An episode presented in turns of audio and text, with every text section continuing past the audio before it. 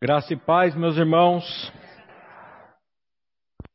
Pastor Glênio era para estar aqui, mas por recomendação médica ainda está em repouso. Ele já foi liberado para retornar às atividades devagar. Tudo devagarzinho. E nós estamos aqui hoje para tratar sobre esse assunto tão maravilhoso que é a santidade. E eu queria ler junto com vocês Hebreus 12, 14. Segui a paz com todos e a santificação, sem a qual ninguém verá o Senhor. O... Tem um livro do J. Packer, é, Redescobrindo a Santidade, nesse livro ele diz que os crentes dos dias de hoje, eles enxergam a santidade como algo obsoleto. Você sabe o que é obsoleto? Fora de moda, arcaico, antigo, ultrapassado. E ele, ele diz assim: ele dá três pontos aqui. Ó. Ele diz assim: Não ouvimos mais falar de santidade em pregações e em livros. Não se fala mais nas pregações sobre santidade. Parece que as pessoas têm medo de falar sobre esse assunto. Segundo, ele diz assim: não insistimos em nossos, não insistimos que nossos líderes devam ser santos. Não que nós possamos ser santos por nós mesmos, né? Não adianta insistir para a Leninha falar, você tem que ser santa, você tem que ser santa. Mas vamos ver aqui como é que ela. Qual é o primeiro passo para ela se tornar santa? E qual é a participação dela na santidade pessoal dela? E terceiro, não tocamos na necessidade de santidade pessoal em nossa evangelização. Eu achei bem coerente isso que Packer disse. Ao falarmos, vamos para o boletim, ao falarmos sobre santidade, precisamos primeiramente entender que somente pode experimentar a santificação em Cristo Jesus quem antes experimentou a salvação nele em Cristo. Tanto a salvação como a santificação são obras da preciosa graça de Deus em nossas vidas. Tanto a salvação como a santificação são obras de Deus em nossa vida. Já disseram muito bem, eu gostei muito dessa frase quando ouvi ela, que a santificação é a justificação levado a sério. A santificação é a justificação levada a sério. Quando eu olho o que Deus fez para me justificar em Cristo, eu tenho que olhar para a santificação e dizer: meu Deus, tem misericórdia de mim. Tem misericórdia de mim. Como é que Deus justifica uma pessoa? Você sabe, né? Imputando nele a justiça de Cristo. E como é que ele imputa nele a justiça de Cristo? Matando ele. Matando ele aonde? Na cruz. Lá na obra que ele consumou lá. Paulo ele diz lá em Romanos 6, 7, quem morreu, justificado está do pecado. O que, que eu preciso fazer para me justificar do meu pecado? Pastor Maurício, você precisa morrer, minha irmã. Você precisa morrer, meu irmão. E a boa notícia do Evangelho é que você já morreu em Cristo, lá na obra dele, há dois mil anos atrás, ou há quase dois mil anos atrás, para a gente não arrumar confusão aqui. Para fazermos parte da família de Deus, para sermos chamados de seus filhos, precisamos nascer de novo. Meus irmãos, isso precisa ficar bem claro. Hoje acho que foi o Hélio que trouxe água aqui para mim. Ele trouxe cinco potes de água aqui. Ele está achando, estão achando que eu estou morrendo de sede. Mas a garganta seca aqui. Tá bom. Então, é, isso precisa ficar bem claro, meus irmãos, na nossa mente, na nossa cabeça, bem entendido, porque isso aqui vai mexer com a eternidade. Vai mexer com a eternidade. Quando Nicodemos chegou para Jesus, todo jeitosinho, todo polido, e ele vira para Jesus e fala: Mestre, sabemos que tu és mestre, vindo da parte de Deus, porque ninguém pode fazer esses milagres que tu fazes se Deus não fosse com ele. Jesus não, ele simplesmente vira e fala: Em verdade, em verdade vos digo que aquele que não nascer de novo não pode ver o reino de Deus. E justificação nada mais é do que novo nascimento. Justificação é isso que a Leninha disse, é a imputação da justiça de Deus, de Cristo em nós. Nós não somos justos, nós não temos justiça. Deus pega a justiça dele e coloca em nós por meio da pessoa do filho dele. E se você não entender o que é novo nascimento, meu irmão, você está perdido. Quando cremos em nossa morte e em nossa ressurreição em Cristo, ganhamos uma nova dimensão de vida. 2 Coríntios 5,17 é bem claro quando ele diz: vamos ler juntos. Se alguém está em Cristo, é uma nova criatura. As coisas velhas já passaram, eis que tudo se fez novo. Presta atenção nessa expressão em. Se alguém está em Cristo. Em significa o quê? Dentro de.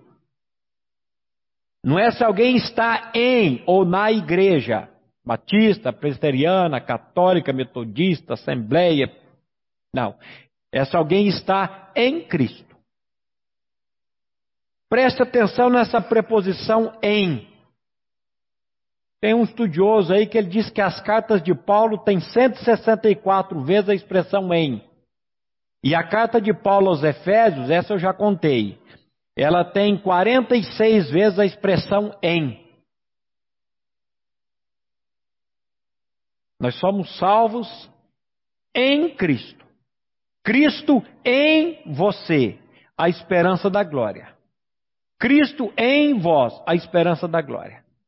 Quando Cristo vem habitar em mim, quando Cristo vem habitar em você, quando Cristo vem habitar em nós, nós temos uma esperança de uma glória. E como é que você vai para a glória? Como é que você vai para a glória, Leninha? Em Cristo. Mas para você ir para a glória, você precisa do, fazer acontecer o que com você? Morrer fisicamente. Ou ser arrebatada antes. Então, a morte para a pessoa que está em Cristo não devia ser uma coisa que amedronta ele, que deixa ele apavorado, angustiado.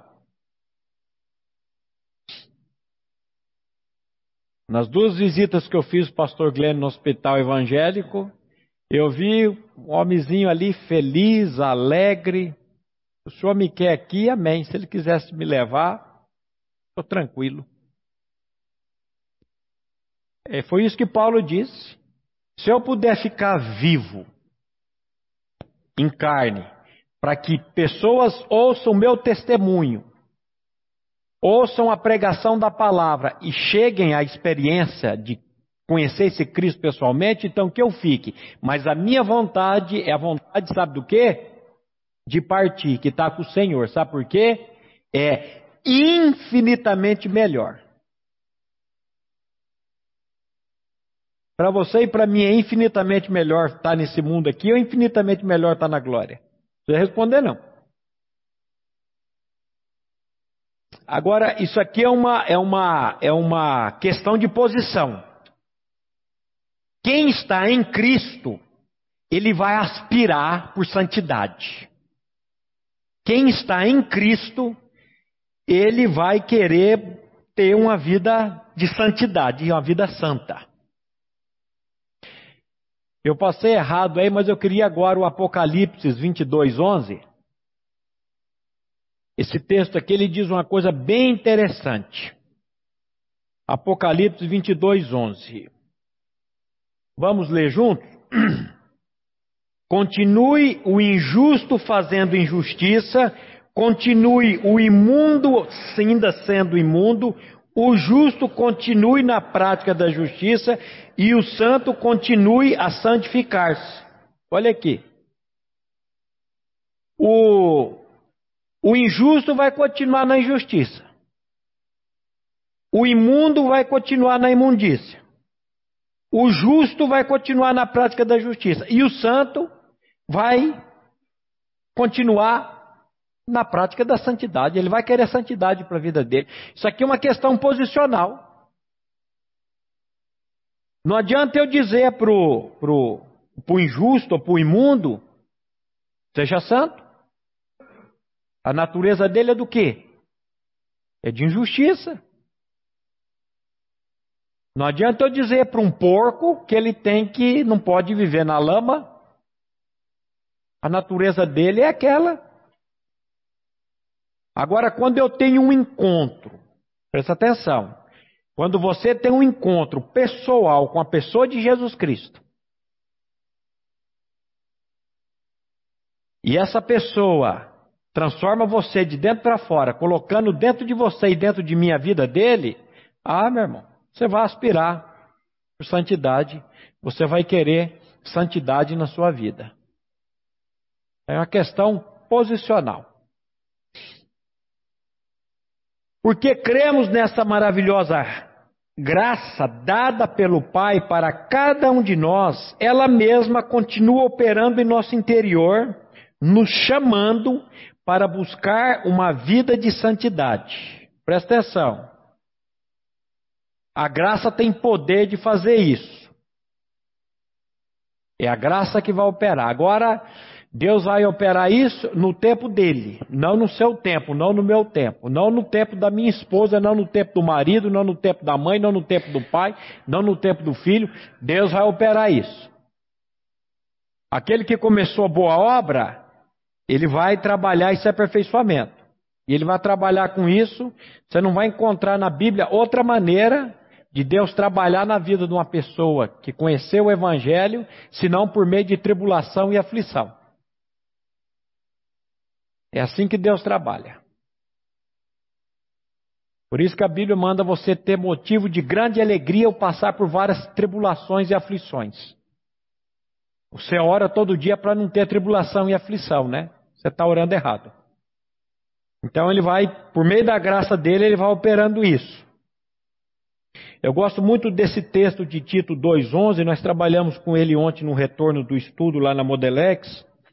Quando Paulo diz assim: Porquanto a graça de Deus se manifestou trazendo salvação a todos os homens. Presta atenção. A graça de Deus ela se manifesta ou se manifestou trazendo salvação a quantos? Todos os homens. Deus não faz acepção de pessoas. E aí ele diz assim: ela, ela quem? A graça. O que, que a graça faz? Ela nos educa. Ó, Perdi o texto. 12.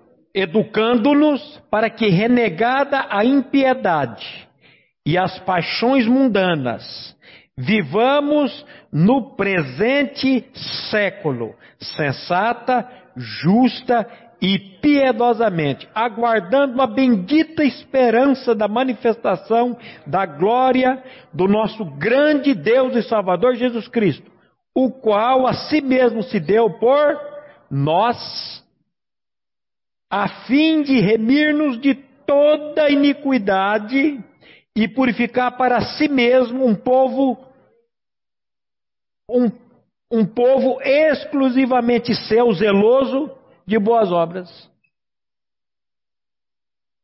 Olha que coisa maravilhosa que a palavra de Deus vem trazer para nós nessa manhã.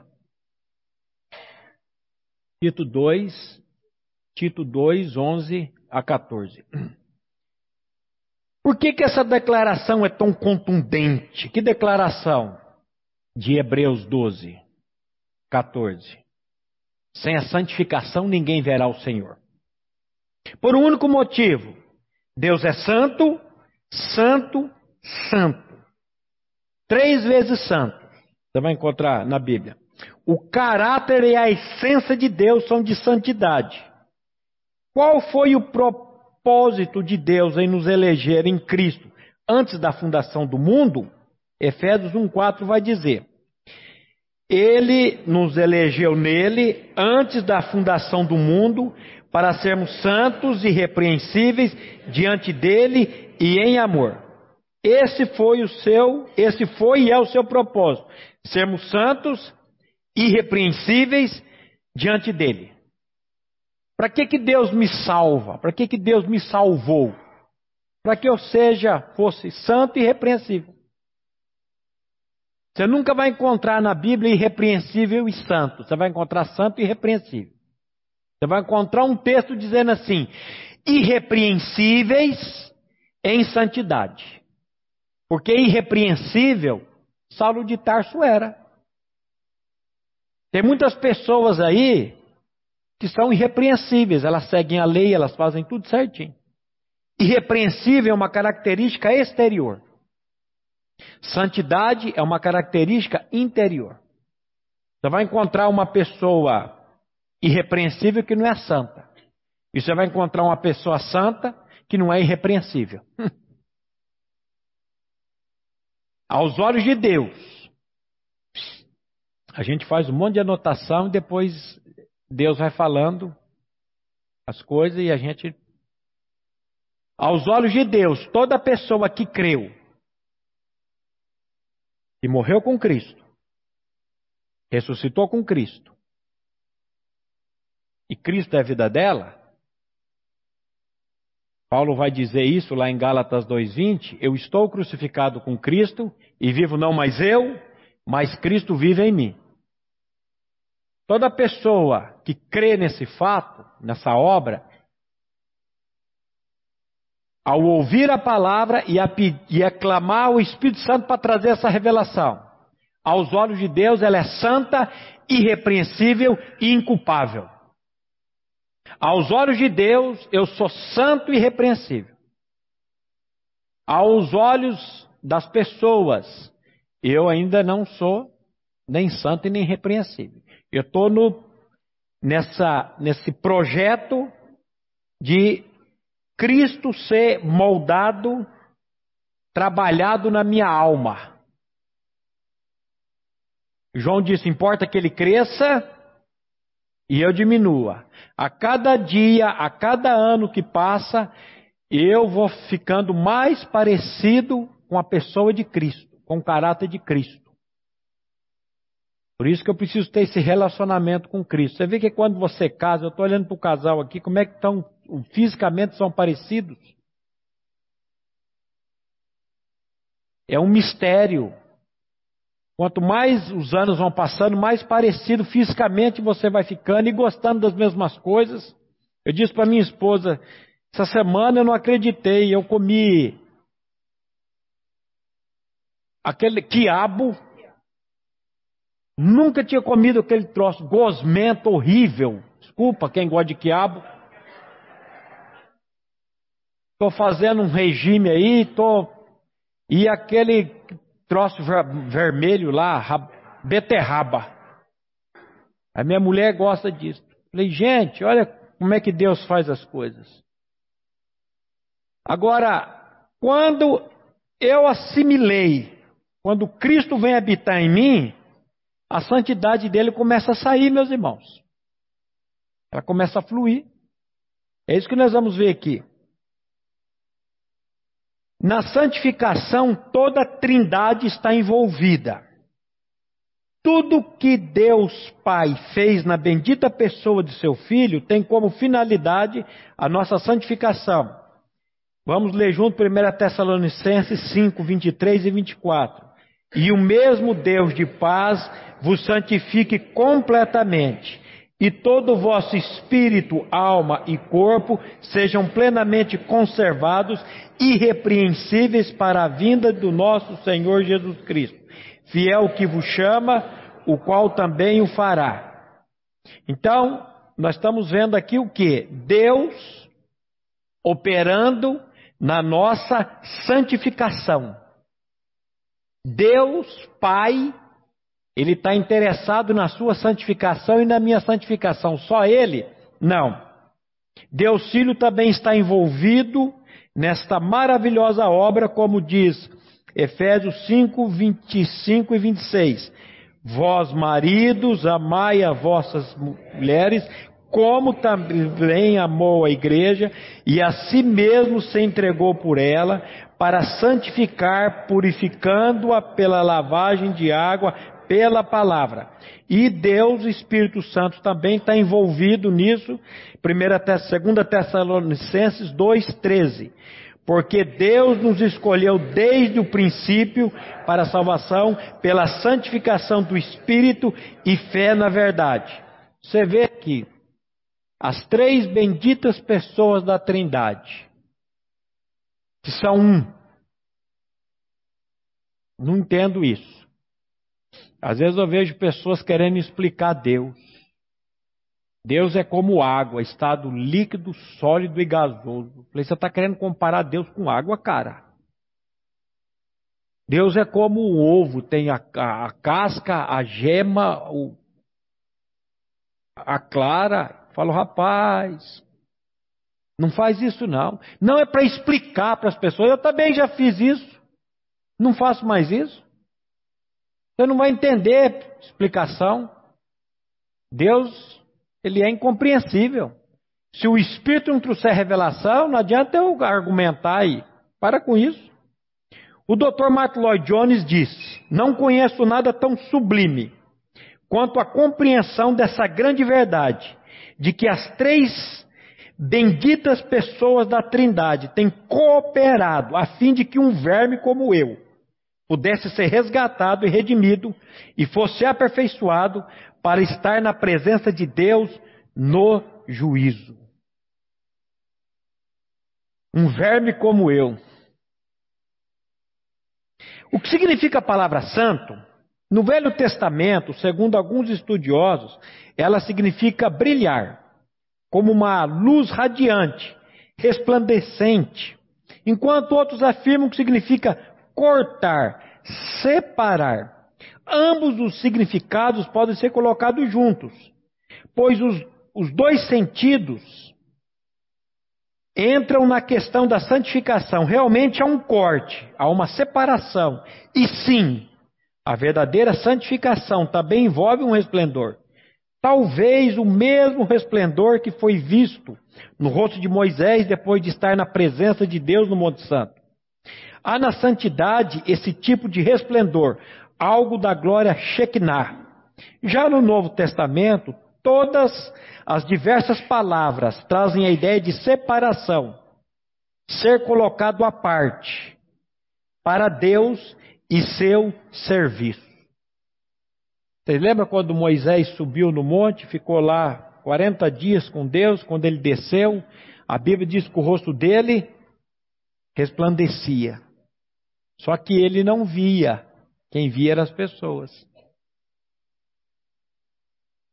O tabernáculo, todos os utensílios que tinham no tabernáculo, eles foram tirados do uso comum, consagrado a Deus e colocado no tabernáculo. A palavra santa é isso, é separado, é tirado do mundo. Ainda que eu viva no mundo, Jesus, vós estáis no mundo, mas vós não sois do mundo. Antes do mundo eu vos escolhi. Eu sempre digo: se o sacerdote lá no tabernáculo resolvesse tirar algum utensílio daquele, por desejo próprio, essa jarra tão bonita, minha esposa é a cara da minha mulher, vou levar para ela. Essa bacia aqui em casa vai servir já tinha sido tirado do uso comum, já tinha sido consagrado a Deus e estava ali. Se ele tirasse dali para levar para casa, sabe o que ia acontecer? Ele não ia chegar em casa.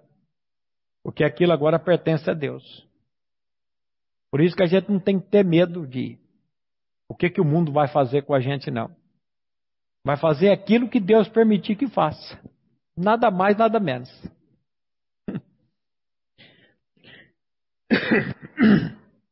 Atualmente, aqui agora entra os problemas. Entra o BO. Atualmente, temos visto no povo chamado cristão uma negligência generalizada à santidade, um comodismo do inferno, uma total conformidade com o sistema maligno desse mundo. O que, que você acha que está acontecendo isso, meu irmão? Por que será que o povo chamado cristão está negligenciando a santidade? Não olha a esperança, é, não entende o chamado dele. É, nós tratamos disso lá no, no Congresso do Novo Nascimento, da salvação em três tempos. Citei o livro do pastor Glenn, A Salvação da Alma, quando ele tratou com esse assunto aqui com a comunidade. Eu fui salvo no meu espírito quando eu criei em Cristo. Eu estou sendo salvo na minha alma e eu serei salvo futuramente da presença do pecado. A santidade é na minha alma, a minha mente, as minhas emoções, as minhas vontades, que eu quero que sejam feitas, custe o que custar. E ai do ser, se vier pisar no meu calo, minha irmã, ai do ser e não a vontade de Deus. Então, a gente precisa de luz, que a Bíblia diz que na luz veremos a luz. Precisamos de luz nesse assunto.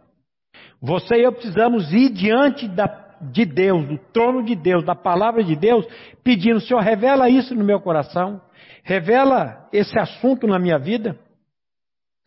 Não existe mais nas pessoas a expressão maranata. Essa expressão maranata, eu digo que ela se perdeu no meio cristão há tempo. A expressão maranata é quando os cristãos clamavam pela vinda do Senhor.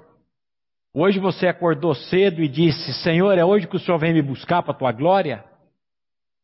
Esse anseio pela vinda do Senhor, o encontro com Ele nos ares. Em contrapartida, a palavra nos exorta em Romanos 12, 2. Não vos conformeis com este mundo, mas transformai-vos pela renovação da vossa mente, para que experimenteis qual seja boa, agradável e perfeita vontade de Deus. Essa palavra é para o povo cristão, o ímpio, não precisa se conformar com este mundo, pois ele está arraigado a ele. Mas nós somos desarraigados dele. Os cristãos foram desarraigados dele. Como diz Paulo em Gálatas 1,4: o qual se deu a si mesmo por nossos pecados, para nos desarraigar do presente século mal, segundo a vontade de, nós, a vontade de Deus, nosso Pai. Porém, podemos sim, porém, podemos sim ser conformados com este mundo, se não levarmos a palavra de Deus a sério. Cristo fez uma obra de nos desarraigar. Desarraigar é o que? Tirar pela raiz, lá na cruz. Mas em contrapartida, Paulo está dizendo para os irmãos de Roma, para os crentes: irmãos, não se conforme com esse mundo. É possível um cristão e foi desarraigado do mundo, se conformar com o mundo? Sim ou não? Uns dizem não. Está vendo como é que a gente precisa ter luz a respeito disso?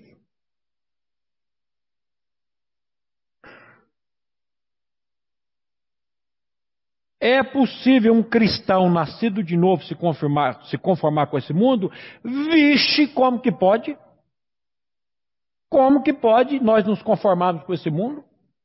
Quando eu paro de olhar para Deus, quando eu paro de olhar para as coisas de Deus e fico preocupado com aqui agora, por que está cheio de cristão ansioso aí? Por que está cheio de cristão deprimido, deprimido aí, angustiado, com medo de morrer? Sabe por quê? Porque está conformado com o mundo, está olhando para aqui. Hum, isso é batata. Quando Paulo está escrevendo para os irmãos de Roma, ele está dizendo: não vos conformeis com este mundo, mas transforme ele pela renovação da vossa mente. Como é que a sua mente é renovada? Como é que a minha mente é renovada? Pela palavra. Qual que é o seu problema? Você quer que eu diga? Eu disse lá para os pastores no congresso: problema de pastor, aquele pastor não lê Bíblia. O problema seu é esse. Você não se envolve com as coisas de Deus.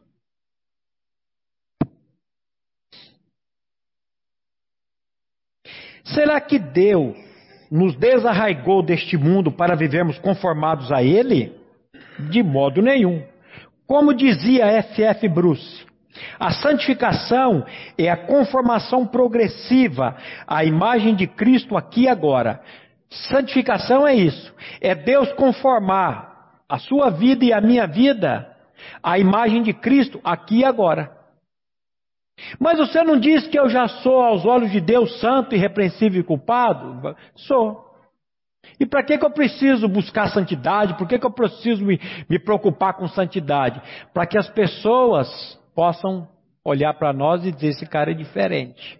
Vê a luz em nós. A maior evidência de salvação é transformação de vida. Um coração quebrantado, que tem nojo, e uma incomodação total ao pecado. Onde não há busca de santidade, não há evidência de salvação. Presta atenção. Onde não há busca de santidade, não há evidência de salvação. Meu irmão, você, não, você, você aspira por santidade na sua vida? Você tem uma aspiração em conhecer mais o Senhor? Amém. Você nasceu de novo. Se você não tem aspiração em conhecer a Deus, cuidado que seu novo nascimento pode ser uma coisa, pode ser um blefe, pode ser falso. Pode ser falso. Eu vou dizer a mesma coisa que eu disse lá no congresso de Novo Nascimento. Não existe impecabilidade. Eu não estou pregando aqui que o cristão ele não peca. Mas eu estou dizendo que se você não se incomoda, se você não chora diante de Deus por causa do seu pecado, isso é uma evidência que você não nasceu de novo ainda. Porque a Bíblia diz que o pecado tenazmente nos cedia. O pecado ele está nós ainda, meu espírito foi regenerado, a minha alma está sendo salva, mas eu habito ainda num corpo de pecado. Por isso que eu serei salvo. O serei é quando eu for arrebatado ou quando eu morrer, eu vou estar livre da presença do pecado. Enquanto eu viver nesse planeta chamado Terra, a presença do pecado ela está na minha carne e eu sofro com ela. Eu queria todo dia olhar para minha esposa e dizer: Eu te amo, você é maravilhosa. Mas tem dia que eu olho para ela e eu não, eu não, eu tenho vontade de dar uma dobrada no pescoço dela. Agora cedo mesmo acordei, fui dar uma lida no texto.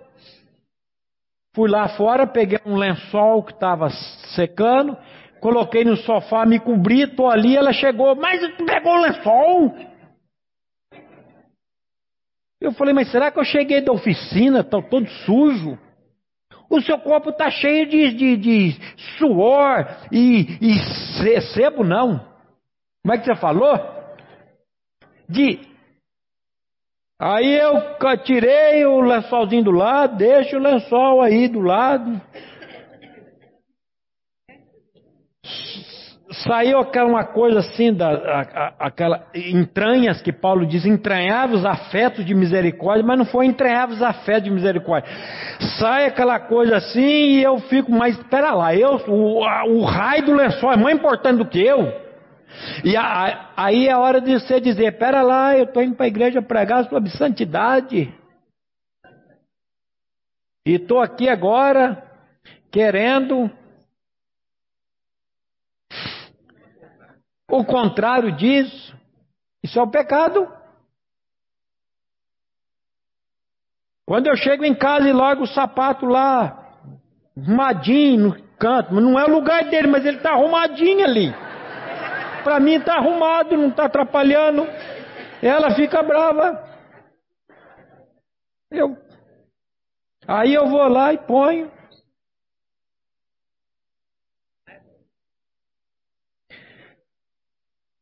Isso aí é a nossa alma que tem que ser. Nós ainda, o nosso pecado está aqui, meu irmão. Ele está ele acendeu, ele está ali. Por que, que a Bíblia diz assim? Levando sempre, por toda parte, a mortificação ou morrer do nosso Senhor Jesus Cristo, para que a vida dele se manifeste também em nossos corpos mortais. Não é espírito, é o corpo. Porque esse corpo aqui é um corpo pecaminoso. Ainda que o nosso homem exterior se corrompa, o interior, contudo, se renova de dia em dia. Agora, toda pessoa que nasce de novo entra nesse conflito. Paulo que o diga. Paulo se chamava de miserável. Paulo dizia: Eu não compreendo o meu próprio modo de agir. Paulo dizia: Eu esmurro meu corpo. Paulo dizia: Há uma luta, uma guerra. O tema do acampamento de jovens, você que não fez o, a inscrição ainda, fica dormindo aí, viu, filho, de toca. Você nem está tendo inscrição ainda, tá, Gui? Está tendo inscrição. Guerra contra o pecado. Da onde que procede as guerras e contenda entre vós? Senão nos prazeres que militam na vossa carne. Esse acampamento é, vai ser o assunto que vai ser tratado nele é pertinente a adolescente, a jovem e até velho. Não sei porque colhei para a senhora irmã, desculpa. Até para velho para todos. É pertinente essa guerra, essa luta. Não, nasci de novo, eu estou na graça agora, meu irmão. Tá tudo bem, tá tudo bem. O que que tá tudo bem? Você foi convocado para uma luta, cara, para uma guerra. Problemas, dificuldades. Semana eu atendi um irmão aqui da comunidade, ele trabalho e um sujeito que começou a trabalhar com ele, cheio dos esquemas. Essa semana um irmão aqui da nossa comunidade mandou um áudio por engano para mim.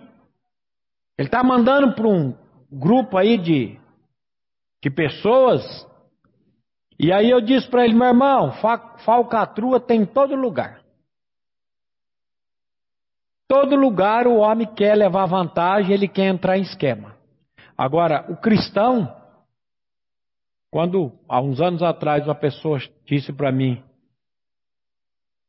que para mim começar a trabalhar com os carros da seguradora na minha oficina, eu tinha que entrar num esquema, um, um perito. Eu falei, velho, não entra esquema não essas coisas aí. Cuidado, você pode passar fome, ó. Vê se eu estou passando fome. Estou fazendo regime para emagrecer, já perdi 4 quilos. É tudo assim. Agora, como é que o cristão vai se posicionar de, diante de tudo isso, meu irmão? Sei. Que tem uma guerra, tem. A primeira batalha de, que todo cristão enfrenta é na área do pensamento. Provérbios 23, 7 diz assim: Assim como, assim como pensa, assim ele é. Então, assim como o homem pensa, assim ele se tornará. Assim como o homem pensa, assim ele é. Você é o que você pensa. O pensamento gera comportamento. Charles Swindoll disse que as ações que vão entrando dentro de nós, que vão saindo de dentro de nós, só para ver se vocês estão espertos, são exatamente os pensamentos que foram entrando. As ações, os pensamentos. O pensamento entra, a ação sai. Se você quer ter uma vida santa, precisa preservar a sua mente. O que tem ocupado a sua mente? O que, que Jesus diz em Mateus 6, 22 e 23? A lâmpada do corpo são os olhos. Se os teus olhos forem bons, todo o teu corpo terá luz. Se, porém, os teus olhos forem maus, todo o teu corpo estará em trevas. Portanto, se a luz que há em ti são trevas, quão grandes são essas trevas? Tudo que absorvemos para dentro do coração, através da janela dos sentidos, determinará a nossa determinará a qualidade da nossa mente. Quais são as janelas do sentido? Tudo aquilo que você vê, tudo aquilo que você ouve, tudo aquilo que você toca, tudo aquilo que você degusta. Podemos somente seguir dois caminhos: termos uma mente santa, conformada com a vontade, com os propósitos e os desígnios de Deus, pensando nas coisas que são lá do alto, como diz Colossenses 3:1, ou uma mente conformada com este mundo, que envergonha o nosso testemunho como cristão. O que tem ocupado a sua mente? O que tem ocupado a minha mente? O inimigo de nossas almas transformou a mente humana no ponto central de seu ataque. As ações mais insidiosas dirigem-se à mente. Ao atingir o nosso modo de pensar, ele é capaz de manter a nossa vida em um nível, em um nível medíocre, nos levando para longe da presença santa do Senhor. Efésios 6, de 10 a, de 6, 6, 10 a 12. No demais, meus irmãos, fortalecei-vos no Senhor e na força do seu poder. Revesti-vos de toda a armadura de Deus para poderes ficar firmes contra as astutas ciladas do diabo.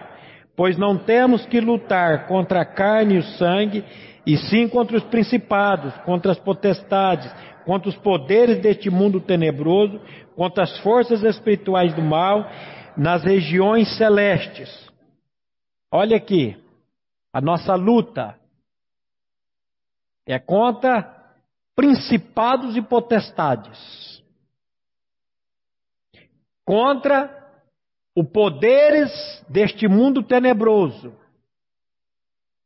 Tem poderes neste mundo malignos contra as forças espirituais do mal nas regiões celestes. Como é que você vai lutar com tudo isso? Na carne? As armas da nossa milícia não são carnais, mas são poderosas em Deus. Para destruir as fortalezas, anulando sofismas e toda altivez que se levante contra o conhecimento de Deus, levando todo pensamento cativo à obediência de Cristo. A área que o inimigo ataca na sua vida e na minha vida é a mente, meu irmão. Os dardos inflamados do maligno na mente. Ele vai jogando pensamentos e você vai pescando os pensamentos. Você vai dando guarita aos pensamentos e você vai e daqui a pouco aquilo se transforma em ações. Em ações. Como podemos vencer essa batalha que começa na mente, trata-se de um processo difícil, longo e exigente, mas os resultados são doces e profundos. Mas não é tudo pela graça? Como é que você vem agora botar peso nas minhas costas?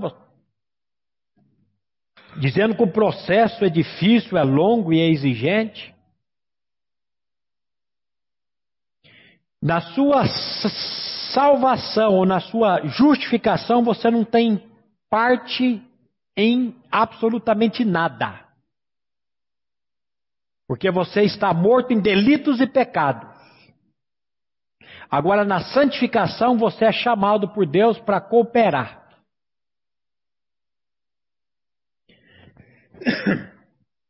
Vamos andar. Charles Swindoll propõe três ações para quem quer realmente derrotar a mediocridade espiritual e viver uma vida de santidade na dependência do Senhor. Memorizando, personalizando e analisando a palavra de Deus. Olha só. Como é que Deus salva uma pessoa? Por meio da palavra. Como é que Deus santifica uma pessoa? Por meio da palavra. Tudo pela palavra. Colossenses 3,16, parte A. A palavra de Cristo habite em vós abundantemente, em toda sabedoria, ensinando-vos e admoestando-nos uns aos outros. Como que a palavra de Deus precisa habitar em nós? Como é que a palavra de Deus precisa habitar em você? Abundantemente. Como é que a palavra de Deus vai habitar em mim abundantemente? Vindo aqui domingo após domingo? Vai ajudar. Vai colaborar, vai colaborar com o processo. Mas a palavra de Deus só vai estar em você abundantemente quando você tem contato com a palavra de Deus diariamente. O profeta Jeremias ele diz assim: Achadas tuas palavras, logo as comi, e elas foram alegria e gozo para o meu coração. Sabe onde você vai encontrar alegria, gozo para o seu coração? Na palavra de Deus, na presença de Deus. A Bíblia diz que na presença de Deus há plenitude de alegria e a destra de Deus delícias perpetuamente. Marido não vai trazer, mulher não vai trazer, filho não vai trazer, Ministério não vai trazer. É Deus. E a palavra dele. Não tem, não tem, não tem segredo. Memorizar é o melhor processo de higienização mental. Substituir os pensamentos derrotistas, negativistas, para a apropriação das muito grandes promessas do Senhor. Substituir, meu irmão, os pensamentos, Lutero disse: você não pode permitir que um passarinho pouse sobre a sua cabeça, mas você pode impedir que ele faça um ninho sobre ela. O inimigo ele vai jogar esses pensamentos na sua mente, na minha mente. E aí? Como é que eu vou fazer com isso? Como é que eu vou tratar com isso? O que, que o salmista está dizendo no Salmo 119, 11? Escondi a tua palavra no meu coração para eu não pecar contra ti. Escondi, guardei, armazenei a tua palavra onde? No meu coração. Por isso posso viver sem pecar contra ti. Meu irmão, memorize a palavra de Deus, decore a palavra de Deus. Um dos primeiros versículos que eu decorei foi Gálatas 2:20. Eu estou crucificado com Cristo e vivo não mais eu, mas Cristo vive em mim, porque aqui está a base da nossa fé. O você confessar isso diariamente, excelente. Isso vai afugentar os ataques do inimigo. Quando você quiser pegar no pescoço da mulher ou do marido para matar ele, você confessa: Eu estou crucificado com Cristo e vivo não mais eu, mas Cristo vive em mim, levando a morrer diariamente. Quando eu vi esse, esse texto de Provérbios, eu falei, eu preciso decorar esse texto, eu achei ele lindo demais. Foi o segundo texto que eu acho que eu decorei da Bíblia. Deu um trabalho, mas eu decorei ele. Provérbios 3, 5 e 6, quando ele diz: Confia no Senhor de todo o teu coração, não te estribes. O que, que é estribo? Apoio não te estribes no seu próprio entendimento. Reconhece-o em todos os seus caminhos e ele endireitará as tuas veredas. Não seja sábio aos teus próprios olhos. Teme o Senhor e aparta-te do mal. Isso vai ser saúde para o teu corpo. Muita gente doente, fisicamente, sabe por quê? Porque está ansioso, está angustiado, lançando sobre ele toda a vossa ansiedade, que ele vai cuidar de você. Lança o teu fardo sobre o Senhor, ele vai te sustentar, ele não vai deixar que o justificado seja abalado. Aí a gente quer ficar carregando. Aí. Personalizar é tomar para si a palavra, usar os pronomes eu, me, meu, para mim, sempre que estiver diante de declarações significativas. Como que nós podemos fazer isso na prática? Quando você lê um texto, você se coloque nele. Eu não consigo crer que eu fui atraído em Cristo, mas ele diz que ele atraiu a todos, mas todos, todos, é muita gente. Será que eu estou nesse todos? Senhor, quando o Senhor me atraiu, o Senhor me atraiu a ti. Coloque-se no texto. Se alguém está em Cristo, é uma nova criatura. Alguém pode ser que não seja eu. Comece a ler a palavra para você. Lembra aquilo que o salmista diz? Por que estás abatido a minha alma? Por que te perturbas dentro de mim? Espere em Deus, pois ainda o louvarei.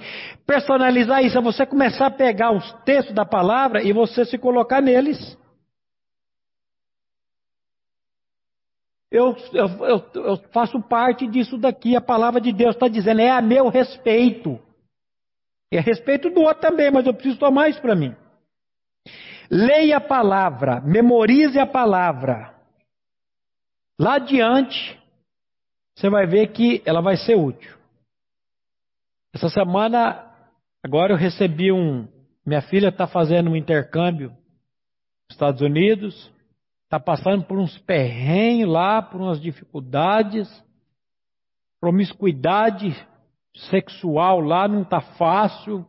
Vou entrar em detalhe aqui, mas essa semana ela mandou assim para mim, pai, só quero agradecer você por sempre ensinar a Bíblia para a gente e fazer-nos decorá-la tem me ajudado muito. Aquele texto, elas iam dormir, eu nunca ó, decoro o texto, elas iam dormir, eu sentava e lia texto. Romanos capítulo 1, Romanos 2, durante meses. Lia a palavra, lia a palavra. Agora, lá no problema, lá na dificuldade, o Espírito traz a palavra. A espada do Espírito é o quê? Palavra de Deus. Como é que o Espírito vai trabalhar na alma desse cara aqui? Por meio da palavra.